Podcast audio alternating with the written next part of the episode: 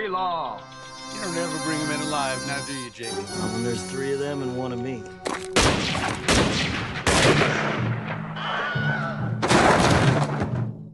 Spéculation by Sofilm, le podcast d'Emmanuel Burdeau, épisode 11.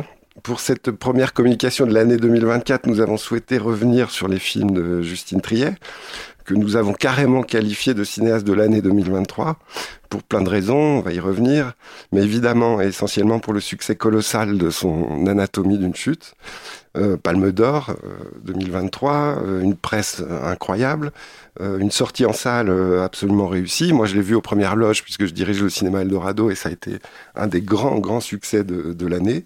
Le film, d'ailleurs, dépassait le million d'entrées après un mois d'exploitation. Euh, son discours euh, lors de la cérémonie des, de la cérémonie canoise qui a fait grand bruit, c'est le moins qu'on puisse dire, euh, suivi de, de, son éviction de la course aux Oscars sous bannière française. Et puis hier, là on enregistre lundi l'émission, hier deux, deux prix aux Golden Globes euh, donc remporté euh, pour le meilleur scénario et meilleur film étranger. Donc la carrière du film est assez incroyable. Euh, tout concourt aujourd'hui à parler d'Anatomie d'une chute, du cinéma de Justine Triet, et il se trouve qu'on a revu ces quatre films et on souhaitait en parler ensemble. moi, la première chose, le, premier, mon premier étonnement, c'était la, c'est d'une certaine manière la, la surprise face à la cohérence de, de l'œuvre ou des films. C'est-à-dire, il y a toute une série d'éléments qu'on retrouve de film en film, mais de manière très précise, très insistante. Et je m'attendais pas à ça parce que dans mon souvenir, euh, c'était pas forcément là. En tout cas, je mon, regard s'était pas attardé là-dessus. Euh, on peut peut-être commencer par ça, Emmanuel. Ouais, je veux bien qu'on commence par là, en effet. Bonjour, Mathias, et bonne année. Euh, oui, c'est vrai que donc Justine Triet a réalisé quatre longs métrages. Le premier, La bataille de Solferino, c'était un peu plus de dix ans maintenant, puisque le film a été tourné le jour même de l'élection de François Hollande, donc en 2012, et puis il est sorti euh, l'année suivante. Le deuxième, c'était 2016, Victoria, qui était le premier film qu'elle a réalisé euh, avec Virginie Fira dans le rôle principal. Le troisième, Sibyl en 2019. Victoria, c'était était à la semaine de la critique. Sibyl était déjà en compétition à Cannes, mais n'avait, dans mon souvenir, je crois, remporté aucun prix. Et puis évidemment, Anatomie d'une chute, quatre ans plus tard, Palme d'Or. Et euh, alors, la remarque par laquelle tu as commencé, c'est une remarque que moi, j'ai été amené à faire, euh, à faire ou à me faire à assez nombreuses reprises, parce que c'est vrai qu'aujourd'hui, comme l'accès au film est devenu beaucoup plus aisé, euh, il est également beaucoup plus aisé que par le passé de revoir les films précédents d'un ou d'une cinéaste lorsque sort un nouveau film. Et c'était une habitude que j'avais prise quand j'écrivais pour Mediapart, euh, parce que je faisais aussi des articles euh, à un rythme beaucoup moins soutenu que pour les cahiers, donc j'avais du temps de revoir, bon pas toujours tous les films, mais voilà. Euh, et quand on fait ça, on s'aperçoit des, des choses vraiment nous sautent aux yeux. Et je dirais qu'elles nous sautent d'autant plus aux yeux que que ce sont des, des aspects dont, dont, dont, la presse fait assez peu état en général quand un film sort. Et moi, je me suis toujours demandé pourquoi. Est-ce que c'est parce que finalement, on voit tellement de films que lorsque sort un prochain un nouveau film de Justin Trier, on a oublié un peu à quoi ressemblait le précédent? Ou est-ce que parce que, comme je, je pense parfois, peut-être de manière un peu pas cruelle, mais euh, un tout petit peu, parce qu'au fond, euh, la critique a, a, parfois tendance à reculer un peu devant l'évidence. C'est-à-dire qu'en effet, c'est ces choses qu'elle reprend d'un film à l'autre sont tellement évidents que peut-être euh, que peut-être on, passe à travers. Alors, quelles sont ces choses? D'abord, évidemment, le couple. Euh, encore oui, le couple. Euh, la bataille de Solferino, qui est un film qui a quand même marqué hein, était assez repéré dès le départ, qui était à la semaine de la critique aussi. C'est l'histoire, c'est un couple qui est formé par Laetitia Doche et Vincent Macaigne. Et d'ailleurs, dans le film, les deux portent leur prénom d'acteur comme le couple d'Anatomie d'une chute. Et ce couple, lui, et d'ailleurs ça nous parle aussi déjà d'un peu d'Anatomie d'une chute, lui, Vincent Macken, son ex, parce que c'est son ex en vérité, Laetitia Doche, et ils ont deux enfants, comme quoi la question des enfants revient aussi de film après film, lui est décrit par elle avec mépris comme étant une sorte d'artiste qui fait des bubules, dit-elle, il fait de la BD, mais on comprend que ça marche pas trop bien. Elle, elle est journaliste pour une, une chaîne de, une chaîne info, donc ça marche beaucoup mieux pour elle. Et elle est envoyée en reportage un peu en quatrième vitesse, je crois, pour remplacer quelqu'un. rue de Solferino, enfin dans la foule. Oui, dans, la, foule, qui fête la victoire de. Qui, se prépare à fêter la victoire de. Bon. Et alors, euh, euh, c'est donc le, On va dire que c'est le. La tempête d'un couple dans, ou en tout cas à côté, avec la tempête politique. Bon, donc le, couple traverse tous ces films. Ça, c'est une évidence. Et je dirais qu'à chaque fois, euh, d'une certaine façon, euh, c'est le, couple, et là j'anticipe presque un peu, c'est le couple avec autre chose. Et pour moi, mais je reformulerai mieux tout à l'heure, c'est pas du tout pour donner tout de suite toutes mes cartouches, c'est que la question, il me semble, de Justine Triet, c'est de savoir est-ce que cette autre chose qui est à côté du couple fait en vérité partie du couple, ou est-ce que c'est ce qui vient parasiter le couple de façon extérieure. Mais bon, à la fois j'anticipe et je pense que je suis un peu cryptique. Mais ce qui est déjà très présent, ce qui est présent dans tous ces films, c'est le couple.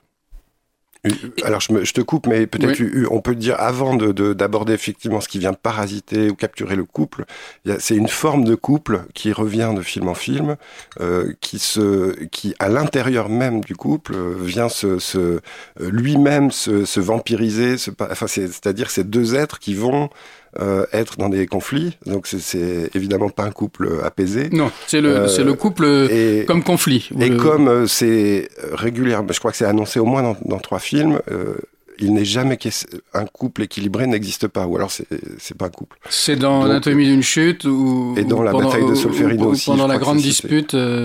Et dans Victoria également, je crois que c'est. Ah bon, moi je me souviens d'anatomie d'une chute parce que je l'ai encore revu hier soir où Sandra Huller dit Sandra, quel nom de ce passage, dit à Samuel qu'elle ne croit pas à la réciprocité au sein d'un couple. Elle dit même, non seulement je n'y crois pas, mais enfin, elle s'exprime en anglais et elle dit, je trouve ça même depressing. C'est-à-dire qu'elle mmh. n'y croit pas et que même si ça pouvait exister, ce serait surtout pas quelque chose qu'on souhaiterait. Bon. Mais c'est donc effectivement le conflit, le conflit dans le couple et ce qui revient, c'est, alors, pas dans, pas dans la bataille Selferino dans les films, dans les films suivants, c'est euh, la justice, le procès. Le couple mis en procès ou un couple qui a affaire à un procès. Bon, dans Victoria, elle est avocate. Euh, Virginie Fira. Donc la justice omniprésente. Alors, la justice comme institution, comme discours qui chercherait à, dire la vérité sur le couple, je dirais ça reste à voir. La psychanalyse, extrêmement présente euh, aussi. Et la justice est présente dès la bataille de Solferino, pardon, puisque Arthur Harari, compagnon et co-scénariste d'Anatomie d'une chute, interprète un avocat, ce qui donne lieu à au moins une scène savoureuse où il, se retrouve à devoir être l'intermédiaire entre les deux membres du couple, puisque dans son délire, si je puis dire, Vincent McCain, à un moment, décide, s'appuyant sur je ne sais quelle disposition légale, que à partir de maintenant, Laetitia, s'il doit s'adresser à lui, doit absolument passer par l'avocat. Donc c'est vraiment la, la justice comme étant, je dirais vraiment, dans le couple, c'est entre les deux membres du couple. Euh, justice, psychanalyse, dans Sibylle, euh, Virginie Ferrand, et psychanalyste, dans Victoria. Elle est en analyse, et le film commence. Et le film commence par là. Le rapport, alors là, on, entre dans des choses qui sont tout de suite un peu complexes, un cinéma quand même vraiment complexe, je, pense. Euh, le rapport entre réalité et fiction. Alors, c'est le point de départ qui avait tellement frappé à l'époque, et à juste titre, de la, de la bataille de Solferino. C'est-à-dire, on prend une élection présidentielle, évidemment pas recréée pour le film, mais saisie sur le vif, et là-dedans, on balance un, on balance un couple fictionnel formé par deux acteurs et on voit, et on voit ce que ça fait. Dans euh, Victoria, c'est quelque chose qu'on retrouve aussi. Hein. Je fais un peu, pardon pour ceux qui sont très familiers du cinéma, mais je fais sous la plume donc d'un écrivain là cette fois. Dans Victoria, euh, Victoria, le personnage titre hein, Virginie Efira, son ex, euh, interprété par Laurent Poitrenaud, est un blogueur apprenti écrivain qui euh, pillent leur passé commun pour, euh, pour écrire ses propres textes. Bon. Euh, lui considérant qu'il en a tout à fait le droit, elle considérant que c'est très problématique, d'autant plus qu'elle est magistrate, enfin elle est pardon, donc certaines choses qui sont mises sur la place publique pourraient, pourraient lui poser problème, et d'ailleurs je crois que c'est en partie ce qui arrive. réalité et fiction sont au cœur de, de Sibylle, qui raconte comment une psychanalyste, euh, au moment même d'ailleurs où celle-ci veut renoncer à son travail pour écrire de la littérature, euh, est prise d'une certaine manière, enfin, doit s'occuper d'une actrice de cinéma jouée par Adèle Exarchopoulos, qui tourne un film réalisé par l'actrice d'Anatomie d'une chute, Sandra Müller. Vous voyez tout ça se croise. De toute façon, le maître mot du cinéma de Justin Trier, autant le dire tout de suite, c'est le mélange. C'est que, que les choses se mélangent, mais qu'est-ce que, c'est quoi ce mélange dans lequel on baigne? C'est la, la confusion, le chaos, c'est brouiller les pistes, il s'agit toujours de ça. Et dans Sibyl, qui est des quatre films qu'il a réalisés, à l'évidence le moins réussi, dont on peut même dire qu'il est, tout à fait raté, mais peut-être que ce ratage était nécessaire pour en venir à Anatomie d'une chute, qui est à l'évidence plus réussi. Donc elle va se trouver, cette psychanalyse qui doit s'occuper d'une actrice, qui attend un enfant, qu'elle ne veut pas garder, qu'elle qu'elle a d'un acteur, etc., va être prise elle-même entre donc le personnage de Sibyl, entre son métier d'analyste, euh, son désir de littérature. Elle va enregistrer à l'insu de son actrice certaines de leurs séances pour nourrir euh, son écriture en cours. Tout ça étant évidemment très trouble et qui va déboucher, finir par déboucher sur une situation euh, littéralement ingérable. Euh, Autre élément, L'enregistrement-. Autre, élément qu'on retrouve dans... L'enregistrement, bien Voilà. sûr, est quelque chose qu'on retrouve Et dans... l'utilisation du privé à des fins publiques, euh, de- d'autorat, on Alors, je dirais, je dirais deux, pardon de, de, de- enfin de, Oui. je sais pas si le terme existe, c'est-à-dire pour les, pour le, pour le béné- au bénéfice d'un auteur, quoi, qui, qui viendrait piller la, la, la vie privée Mm. pour. Alors ça, ça nous dit, pardon, ça- sur le cinéma de Justine Trier, ça nous dit déjà, je dirais deux choses. D'une part, que c'est quelqu'un euh, qui est quand même, depuis le début, au travail, euh, ou travaillé par des mêmes choses. Bon, bah ça, je sais pas si ça en fait une autrice, mais en tout cas, ça, je veux je pense que c'est vraiment les questions qui la, qui la secouent, quoi. On peut dire que là-dessus, je dirais que la sincérité de son intérêt n'est pas à mettre en cause. Euh, bien au contraire, on sent qu'elle creuse, elle creuse vraiment au même endroit. Euh, je dirais le privé et le public, et peut-être d'abord, s'il faut résumer les choses, c'est est-ce que le couple est une affaire privée ou est-ce que c'est une affaire publique? Je pense que c'est une question que n'importe qui qui s'est retrouvé plus ou moins en situation en couple a dû affronter. Est-ce que le, couple ne répond qu'à sa propre vérité? Et. Ou est-ce que le couple est, passible d'être euh, d'être soumis à, des vérités ex- extérieures, le, regard des autres, euh, une certaine forme de bienséance, euh, des questions de meurtre, voilà, tout, tout ça, c'est vraiment des choses qui l'intéressent. Bon, donc ça, c'est les questions qui l'intéressent, elle, et ce sont des questions qui, à l'évidence, sont dans l'air du temps. On a revu, moi j'ai revu, puis ensuite, on, je dis on parce qu'il a été montré euh, à l'Eldo la semaine dernière, Victoria, qui date de 2016. Et Victoria, c'est un film qui n'est pas sans, sans avoir une certaine.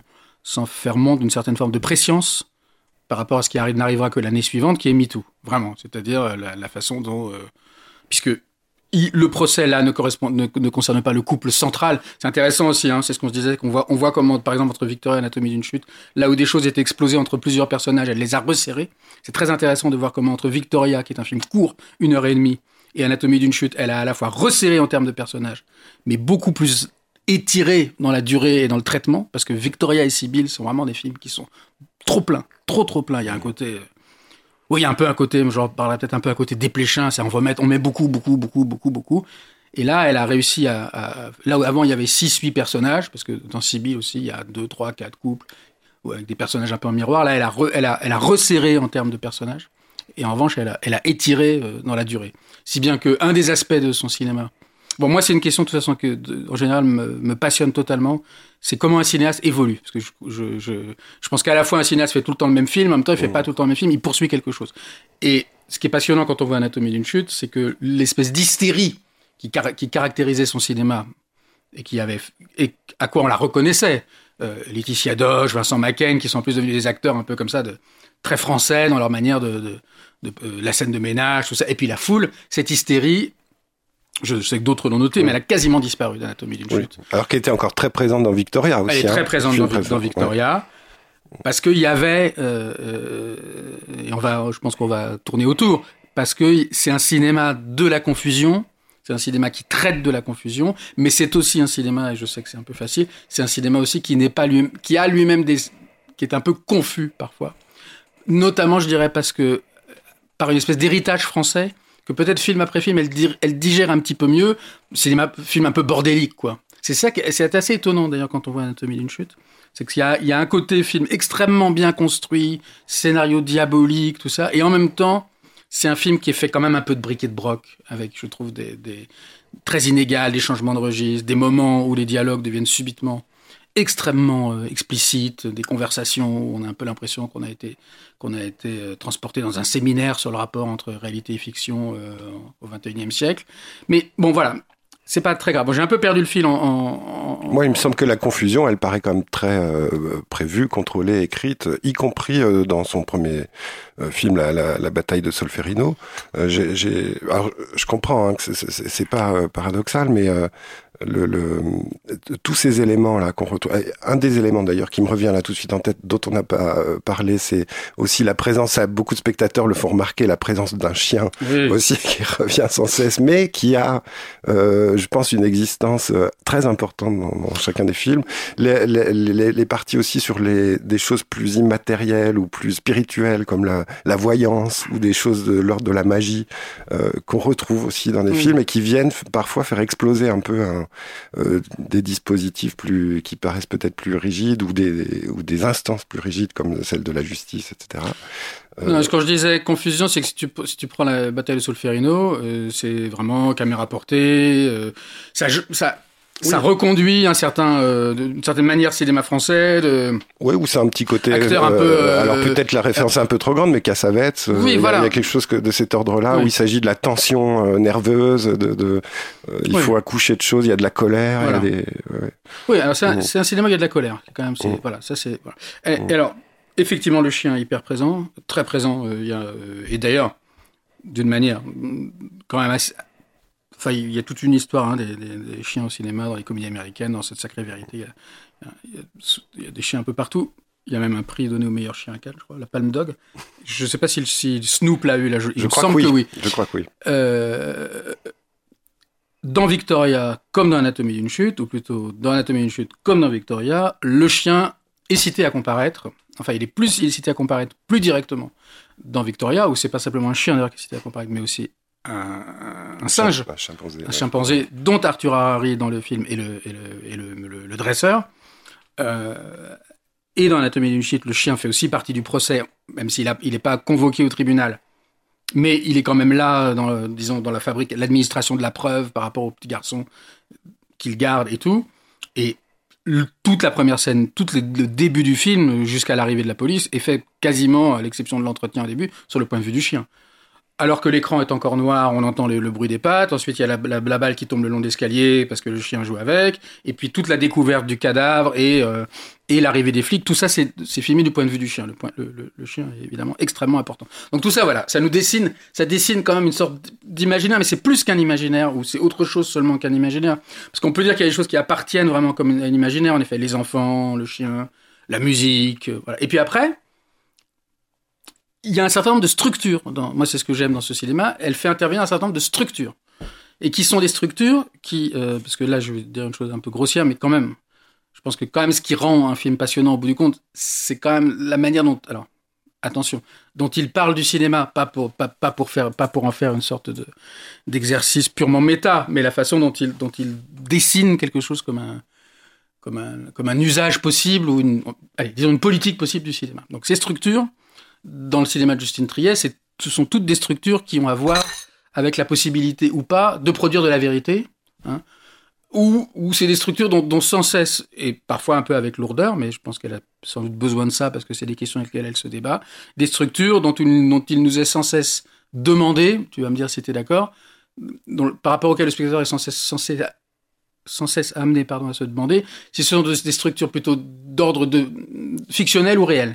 Est-ce que ce sont des structures qui, parce que ce sont des structures, sont dans une sorte de redoublement, donc euh, nous éloignent de la, de la vérité, parce qu'au lieu d'aller au cœur de la vérité, ben, elle la redouble, comme lorsque euh, Sandra dit à son avocat, mais l'enregistrement de la dispute, c'est pas la réalité, ça n'est que nos voix, donc ça n'est qu'un aspect de la réalité le film est truffé de choses comme ça, d'ailleurs à des moments même assez comiques, et je trouve assez intelligent, euh, vrai, comique, pardon, plus qu'intelligent, où, au début on a deux gendarmes qui doivent rejouer euh, un dialogue entre les deux époux, ils ont le texte devant soi, ils disent alors qu'est-ce que tu fais cet après-midi? Voilà. Et où, bon, est-ce que les appareils, je pose la question de manière très grossière exprès, parce que je trouve que le, je suis pas, suis pas sûr que ce cinéma a une vraie réponse là-dessus. Est-ce que les appareils qui sont a priori faits pour advenir la vérité servent en effet à, faire venir cette vérité, ou est-ce que en fait ils ne cessent pas d'ajouter une épaisseur de, de, de, fiction ou une épaisseur d'artifice qui fait qu'au bout du compte, plus cette vérité on cherche à l'atteindre et plus elle nous échappe.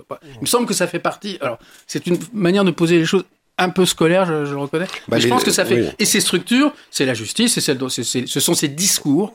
hein, puisque tout à l'autre fois, après la, la séance, tu disais que peut-être le mot qu'il fallait employer euh, euh, pour le cinéma de Justin Trier, c'était le discours au sens où Foucault. le- voilà. Mais bon, comme je me suis offert pour Noël le discours philosophique de, ça, ça- de Foucault l'inédit qui est sorti il y a pas longtemps, ça, ça tombait bien. Et en effet, ce sont des discours.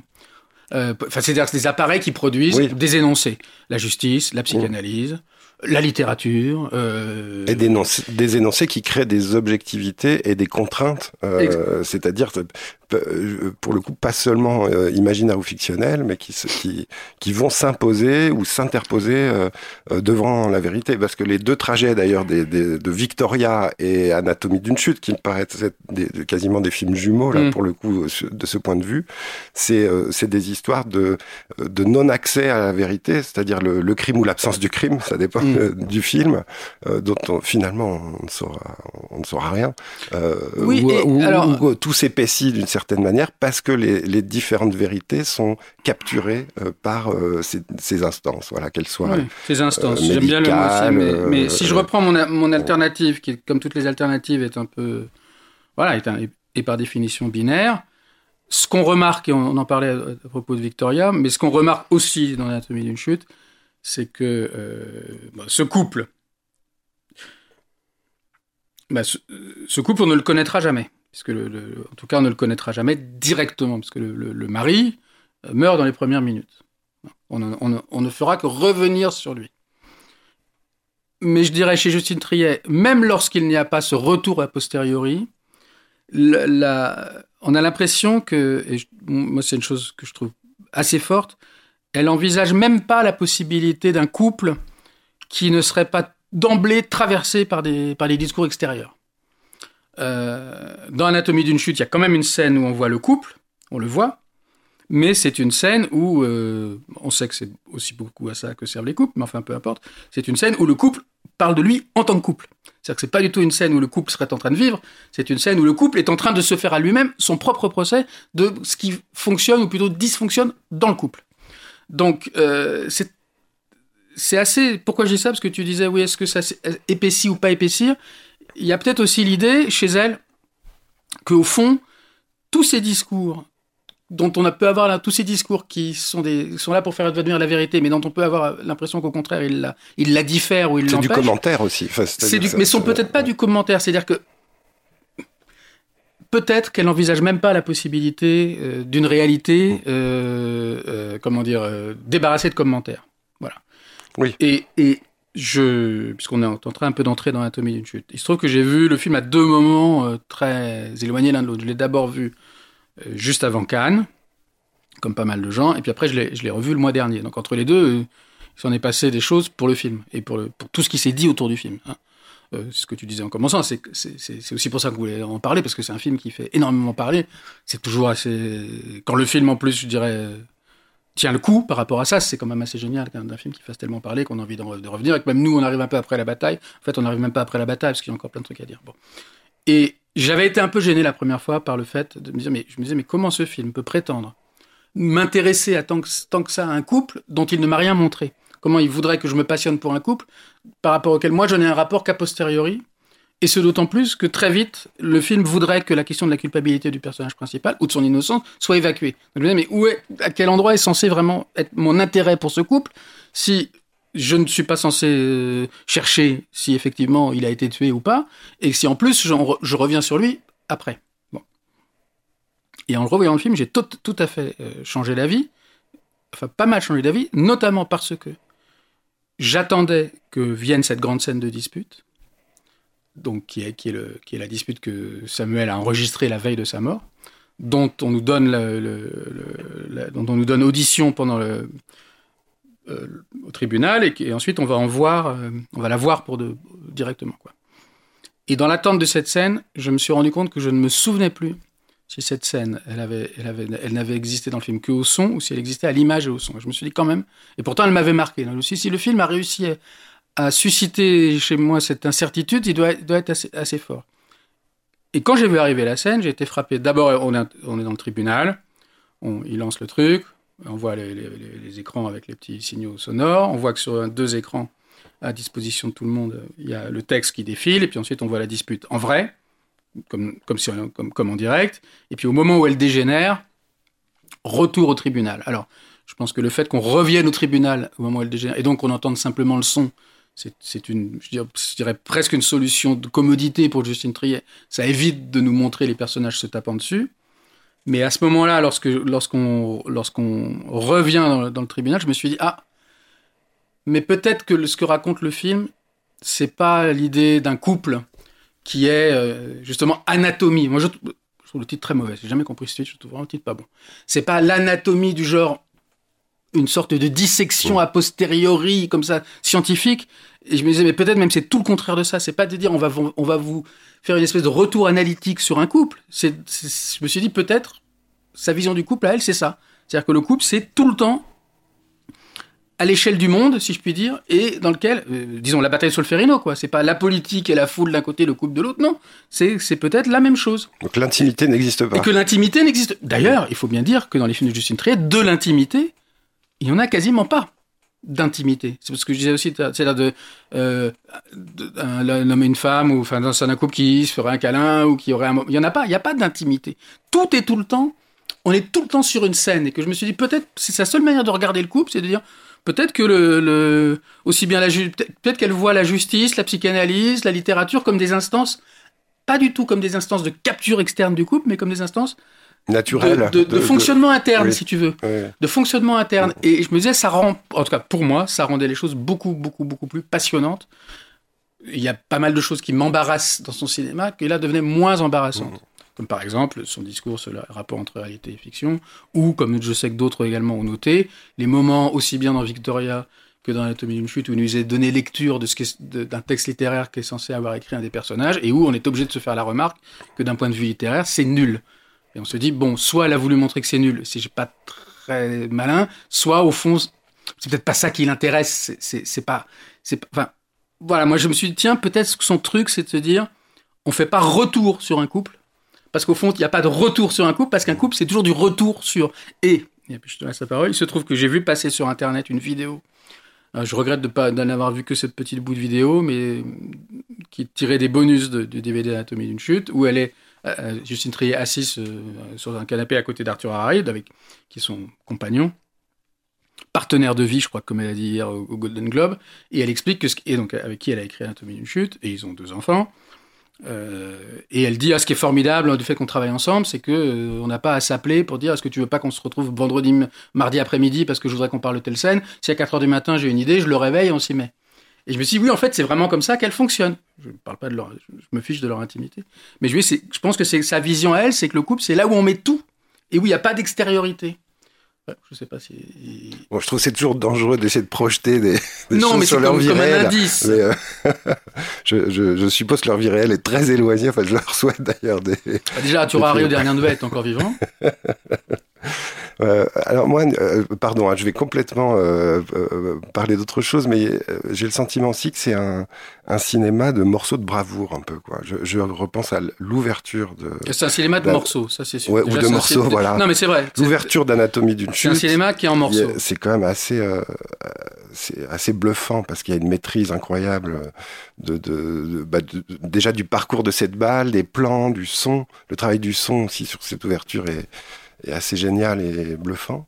Et en repensant justement rétrospectivement au film précédent, c'est aussi le cas dans la bataille de Solferino, dans Victoria, il y a des grands moments comme ça, euh, euh, parfois collectifs, euh, dans, dans l'appartement par exemple dans Victoria, où c'est une espèce de danse euh, assez virtuose. Euh, je sais pas quel est ton sentiment là-dessus.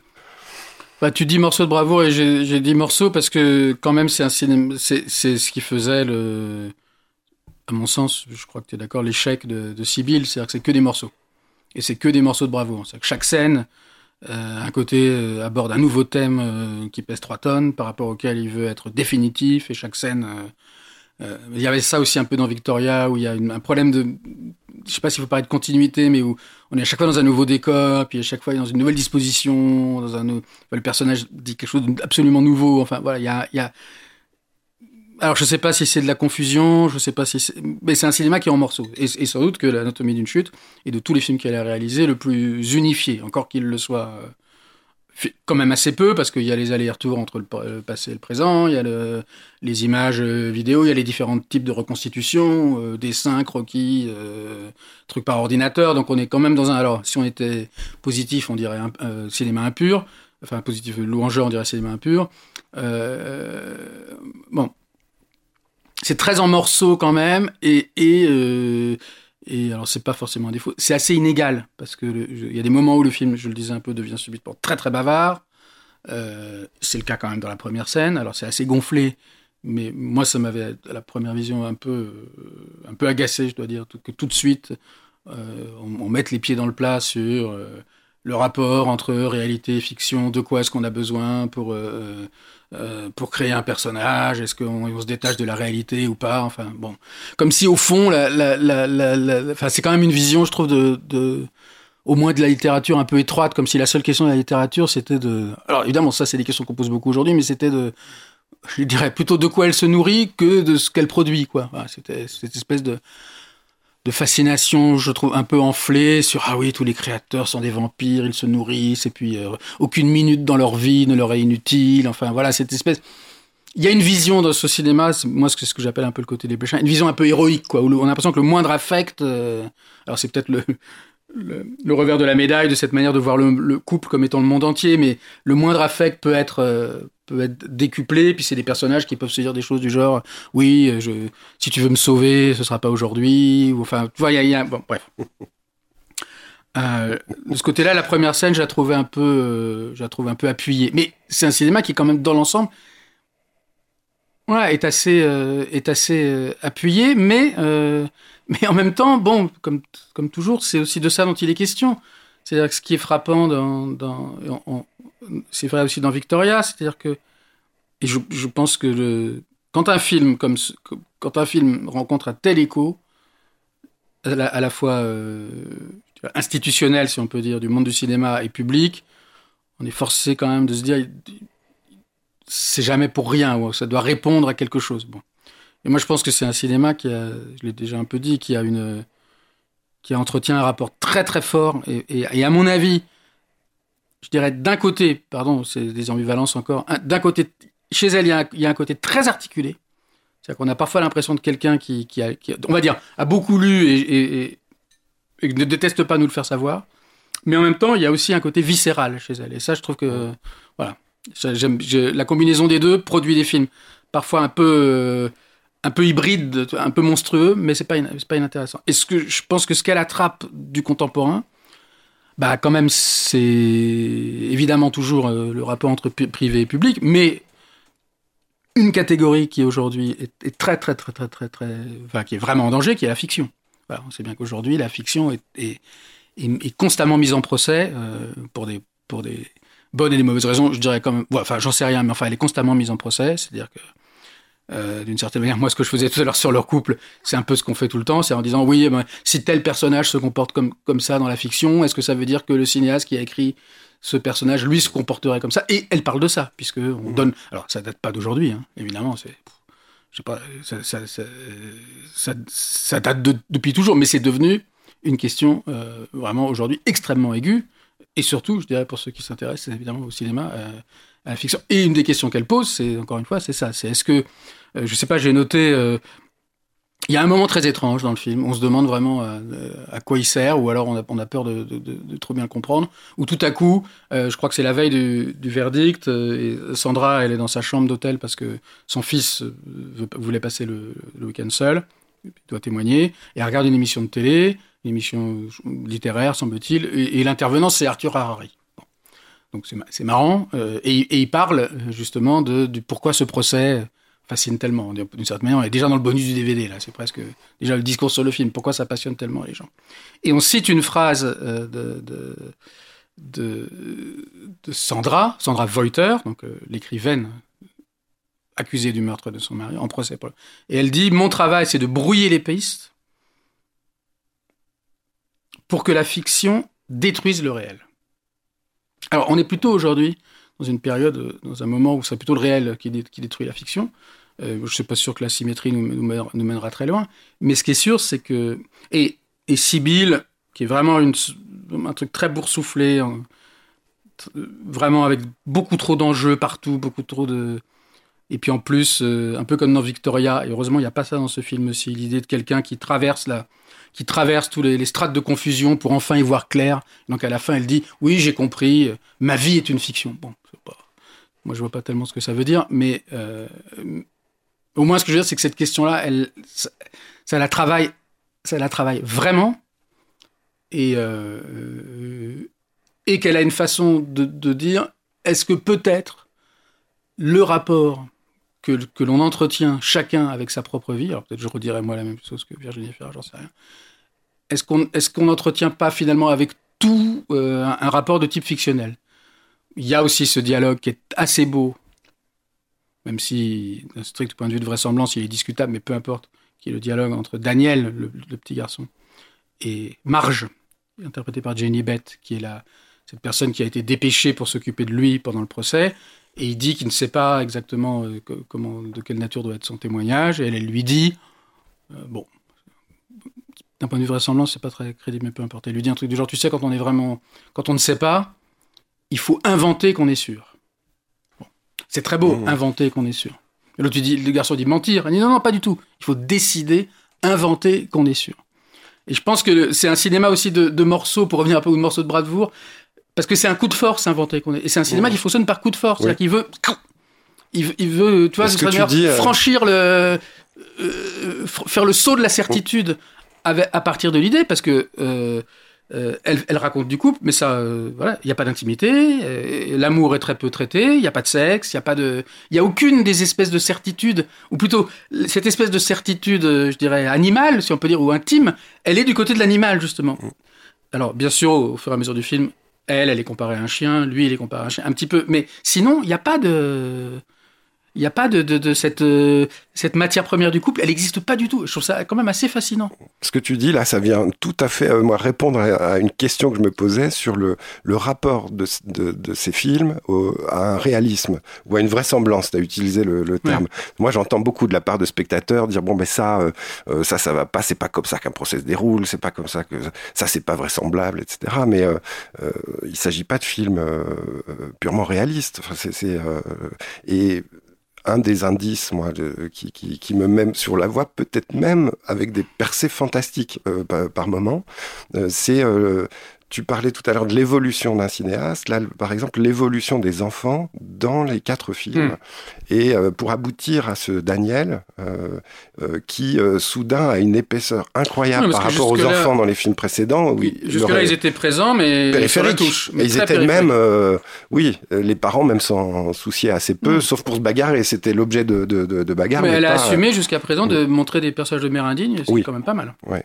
Et là, euh, le, le, personnage de Daniel, euh, qui est presque un, enfin, qui est un jeune adolescent, euh, et tout repose sur lui. Enfin, le, le procès se, mettre se met à tourner sur, autour de son témoignage, et c'est lui qui va décider finalement de l'issue du procès. Mm. Et, et, il se trouve qu'il a une presque, enfin, deux particularités. Il est malvoyant. alors, il a des yeux incroyables dans le film, des yeux un peu translucides, mm. bleus translucides. Euh, qui sont qui sont dingues. Et également il est on pourrait dire hypermnésique. Euh, il, arrive à se rappeler mais euh, mot pour mot respiration hmm. par respiration d'une conversation qu'il a eue avec son père dans une voiture il y a à propos du chien. à propos du chien il y a plusieurs années. Donc là il y, a, il y, a, quelque chose de, de l'ordre de non seulement c'est pas vraisemblable mais c'est quasiment fantastique euh, on est dans autre chose. Et je, je terminerai. Et il a une paternité cinématographique. bah, il me semble. Moi, il me semble que moi, j'aime pas. Euh, euh, parce que là, j'en parle parce que pour moi, c'est pas de l'ordre de juste de la citation ou, ou, du plaisir de la citation cinématographique, mais il me semble que le film, là, avec ce personnage, mais pas seulement, peut-être même dans sa structure, entretient un rapport avec Shining de, Kubrick. Il me semble que Daniel, c'est le Danny, de, en tout cas entretient un rapport, c'est pas le même, mais il entretient un rapport avec le jeune Danny de Shining, euh, qui est quand même l'histoire d'un couple qui va se déchirer, enfin plutôt d'un père qui va, se, qui va vouloir assassiner euh, la mère de, de, leur seul fils, dans un coin reculé de montagne, euh, un peu Où isolé de tout, où il neige. Comme à Dijon aujourd'hui. Voilà. Et, et lui est écrivain. Enfin, je veux dire, il y a énormément comme ça de rapports. Et le jeune euh, Danny dans Shining, euh, lui aussi a une espèce de don. Il est euh, extra lucide. Il arrive à deviner euh, des, des, des- des choses du, du Oui. futur. Le Shining. Et il traverse, lui, voilà, lui, il traverse certaines couches temporelles ou mémorielles. Et un peu euh, comme, euh, comme Daniel. Alors, moi, je sais pas quoi en faire. Ça m'a, euh, ça m'a presque gêné de découvrir ça parce que je me disais, Ben, qu'est-ce qu'on en fait? D'autant plus que tu m'apprends qu'a priori, Justine Trier ne goûte, enfin, goûte très très peu Moi, Kubrick. je sais juste ça- que, que dans une émission de radio, elle, elle a dit plutôt du mal du film. Je n'ai pas enquêté Ouais. là-dessus. Donc peut-être c'était juste là et que par ailleurs. ouais, bon, c'est sûr que le lien entre les deux films est, est di- difficilement contestable, j'ai l'impression. Oui, il y a un lien. Maintenant, euh, il vient, euh, moi dans ma tête, il vient un peu s'entrechoquer avec euh, euh, un discours très structuré sur euh, justement sur les discours au sens de Foucault euh, qui viennent euh, qui viennent capturer la vie d'un couple ou d'une femme sans cesse et, euh, et finalement fabriquer de la réalité à la place de la euh, des réelles pulsions personnelles. Mm. Euh, Oui, exactement, Là, ouais. on vient, euh, bon bah, on vient presque à, à nouveau euh, redoubler le film de, de, de, d'un aspect un peu magique. Quoi. Alors euh, peut-être qu'au fond, euh, le, le- l'animal et le, la magie euh, euh, tournent autour. Quoi. Enfin, euh, c'est le, c'est le. Parce que moi, j'aurais le plus grand mal à dire euh, ce qu'elle fait avec ce chien. Je vois bien que dans au moins trois de ses films, euh, le chien est très présent, puisque c'est un peu le chien qui venait clore euh, la bataille de Solferino, le chien de d'Arthur Harari. Il était très présent dans la fin du film, dans mon souvenir. Dans Victoria, il est extrêmement présent, euh, comme témoin, vraiment comme témoin, puisque c'est lui le seul témoin Oui. de, de l'agression sexuelle et peut-être même de la tentative de meurtre euh, supposée. Et là, il est très très présent aussi. Il ouvre et ferme le film, absolument. Et, euh, et le film se termine par une étreinte. Enfin, le chien vient rejoindre Sandra qui se repose enfin euh, après la fin du, du- du procès. Mais je ne sais pas exactement euh, euh, euh, ce que... Ce que oui, il y a peut-être un élément magique, puisque comme tu dis, à la Tu parlais de chimie aussi, hein euh, je me rappelle. oui, parce que la chimie euh, est, est- très présente dans Victoria. Je voudrais savoir à partir de quel moment euh, ma vie, ça, ça a commencé à merder chimiquement dans ma vie. Puis c'est au début, elle a- enfin, ça revient à plusieurs reprises. Puis fina- finalement, quand elle, quand elle décide que Vincent, enfin Sam, déjà, qui s'appelle dé- déjà Sam, interprété par Vincent Lacoste, va être l'homme dont elle a besoin, elle lui dit, mais tu trouves pas que ça marche bien chimiquement entre nous, tout ça. Mais ce sont les rares moments. Et d'ailleurs, le, personnage est intéressant, le personnage de, de Sam dans, dans Victoria, parce que c'est c'est une des rares fois où, où on a un personnage chez elle qui est euh, qui justement n'est pas euh, déterminé par euh, par une par une structure. Il n'a pas un discours qui est le discours d'un appareil particulier. Lui, il a plutôt le discours de, de faut pas tout mélanger. C'est toujours encore une fois toujours la question chez elle. Est-ce qu'il est possible de pas tout mélanger? Et est-ce que, je sais pas, si on se mettait, si subitement on se mettait à pas tout mélanger, est-ce que, ce, est-ce que ce serait pas le début du vrai, est-ce que ce serait pas le début du vrai cauchemar? Et lui, il a cette fonction un petit peu d'être le gardien, alors que euh, son ex, lui, euh, il, mé- il mélange la réalité et la fiction, il mélange leur histoire et ses, trucs, alors que Melville Poupeau qu'elle défend, il mélange un petit peu tout parce que sa femme, il l'aime, il la déteste, il veut la tuer, il veut pas la tuer, ils se remettent ensemble, et en plus, il connaît très bien la- l'avocate, donc il est pas très bien placé, etc., etc. Il y a, voilà. Euh, on est dans une, comme toujours, dans une espèce de grand chaudron euh, où les choses se mélangent. Euh,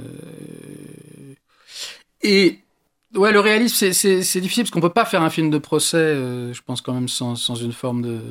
Non, mais il y en a, bien Il y sûr. en a, voilà. Mais, euh, mais pas, pas seulement. Ouais.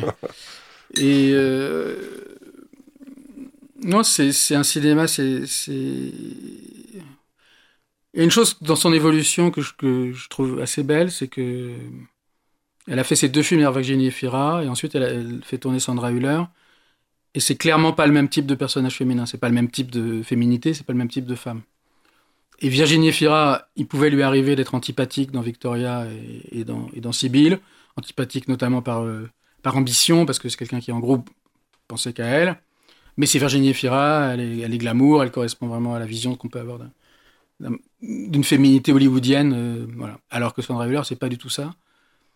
Et je trouve que c'est assez courageux quand même de, sa part d'avoir mis ce type de personnage euh, au centre du film, même si je pense que c'est un peu une fausse piste lorsque l'on si on s'intéresse à ce personnage-là, vraiment, c'est-à-dire pour se demander a-t-elle pu tuer, est-elle ambiguë, est-elle... je suis pas sûr que ce soit là que soit le que, le film mette l'accent, mais ouais, c'est quand même un type de personnage euh, qui manifestement, je ne sais même pas si le film le, le, prémédite, mais c'est évident qu'elle est beaucoup plus forte. Euh, elle a un ascendant euh, dans la dispute, elle a un ascendant sur son compagnon qui, est, terrible. Enfin, qui est terrible. C'est presque un jugement de dire ça, mais qui est, qui est incontestable. À tout, à tout niveau. Dispute, d'ailleurs, si on veut rajouter encore à notre tour une couche, qui est, qui est, qui est faite en anglais. Il y avait des, gags très drôles dans Victoria aussi sur le passage du français à l'anglais avec le babysitter pour ne pas inquiéter les enfants. Voilà, elle met toujours des. des, des... C'est intéressant parce que dans une forme qui reste, je dirais, quand même un peu de cinéma français, c'est-à-dire de cinéma français entre guillemets, c'est-à-dire de réalisme, de, de, oui, de réalisme, c'est-à-dire de dire, ben voilà, le, cinéma, c'est quoi? C'est avant tout de l'enregistrement, c'est avant tout, on enregistre un acteur, on regarde. Mais dans cette forme-là, elle, elle, elle, elle, a... il y a cette forme, mais entre les deux, elle entrepose, qui était un mot important de Victoria, des filtres, sans cesse. C'est censé filtrer, filtrer, filtrer, filtrer, filtrer, filtrer. De telle sorte qu'au bout du compte, euh, je me répète, on ne sait pas si on doit préférer euh, cette version-là avec les filtres partout, ou l'idée qu'un jour, euh, tous les filtres tombent. Mais, mais si les filtres tombent, c'est peut-être ce moment-là, pour faire un bon mot, qu'on bascule par la fenêtre. On ne sait pas. Et ça, c'est assez... ouais, c'est... En tout cas, elle ne tient pas... Ou peut-être elle, a, elle a pu être tentée de le tenir, je pense, notamment dans Victoria, mais elle, tient moins, il me semble, de l'anatomie d'une chute, l'idée que, je me répète encore une fois, que, ah là là, si on se débarrassait de tous ces discours, on y verrait enfin clair, et on pourrait enfin être de plein pied avec la réalité, avec nos affects et nos amours, et tout irait mieux dans le meilleur des mondes. Non, elle elle, je pense qu'elle n'imagine même pas un monde comme celui-là où on n'aurait pas à en passer par tous ces discours, tous ces langages, tous ces, tous ces trucs. Y et je trouve ça assez beau d'être de, de, de, d'accord, si je puis dire, pour embrasser cette complexité, qui est plus qu'une complexité, parce que il y, a des, moments assez beaux de témoignage du, du, psychiatre qui vient expliquer euh, que euh, lui, il connaît bien son patient et que son patient lui a bien euh, lui a expliqué que ça, ça allait pas du tout bien pour lui parce que Sandra faisait peser une pression terrible depuis l'accident de l'enfant. Et puis Sandra qui répond très justement, elle dit bah oui mais si moi je voyais un psychiatre, il vous dirait, il vous dirait autre chose. Et, et on sent bien qu'il n'y a pas une, il n'y a pas d'amertume par rapport à ça, qui consiste encore une fois à dire, oh, si on pouvait avoir le bon point de vue sur les choses. Oui, non, il y a presque une bien réconciliateur, tu vois, bien réconciliateur. Qu'est-ce qu'on serait content Oui, c'est ça. Non, il n'y a pas de. Mais d'un autre côté, euh, et c'est la question que je ne pose pas. Tu m'as fait de me reprendre à leur couple, mais au film, mais d'un autre côté, il n'y a pas d'amour. Il n'y a pas d'amour. Certes, il y a l'avocat qui lui dit, à un moment, j'étais, en, anglais, il dit hopelessly in love with you, mais c'était il y a 15 ans. Mais sinon, il n'y a pas de. Il n'y a pas d'amour actuel, en tout Il n'y a pas d'amour actuel et il n'y a, pas de. Il n'y a pas un truc qui viendrait tout à coup faire tomber tous les obstacles. Ah, dans un cinéma français qui a quand même beaucoup cru à cette espèce de truc du genre, ouais, on va, l'étreinte, allez, on oublie tout, on se fait un, un, t'as pas l'air d'accord, mais un accès direct, une espèce de réalisme comme ça, dans, naïf, si je puis dire, tu vois, euh, enregistrement, et puis on, et puis des gens qui, qui ont, qui auraient un rapport direct les uns avec les autres. Et elle n'a pas de rapport direct, par exemple. C'est même dans ce film où les enfants sont, sont mieux traités, si je puis dire. Le rapport qu'elle a avec son fils, il est, il est, il est, il est dur. Il est dur il est de il est les quelques scènes de complicité, il n'y en a pas beaucoup, elles sont pas très réussies. On sent bien que c'est pas c'est pas là que ça se passe. C'est très c'est quand même euh, particulier. Voilà, bon, bah, sur, cette, sur cette disparition de l'amour, on va clore la, discussion. Merci. on est qu'au début de l'année, il va revenir. L'amour, on est qu'au début de l'année. Ça, tu, tu nous raconteras. D'accord, bon, à la prochaine. Salut.